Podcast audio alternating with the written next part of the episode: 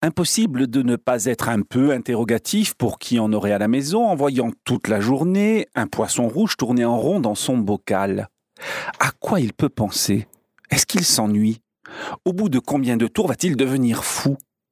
Et pour ne pas culpabiliser, on se dit parfois qu'au fond, oh, il ne se rend pas vraiment compte de ce qui lui arrive avec une mémoire de poisson rouge. On sait qu'elle ne dure que trois secondes. À la fin du premier tour de bocal, il a déjà oublié qu'il en avait fait un et repart pour une boucle ad vitam aeternam.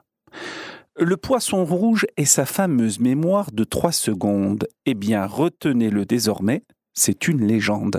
Des recherches récentes ont en effet clairement démontré que nos stars du bocal savent par exemple reconnaître un son associé au repas, un peu comme le réflexe de Pavlov chez les chiens, un petit bip dans l'eau leur indiquant que va bientôt leur être livré un succulent plat de paillettes, et ils peuvent saliver des heures durant, en s'en rappelant, en l'attendant. On a aussi noté qu'en cas de danger, les poissons rouges sont capables de se réfugier dans une cachette qu'ils ont déjà occupée bien plus rapidement que lorsqu'ils l'ont recherchée pour la première fois.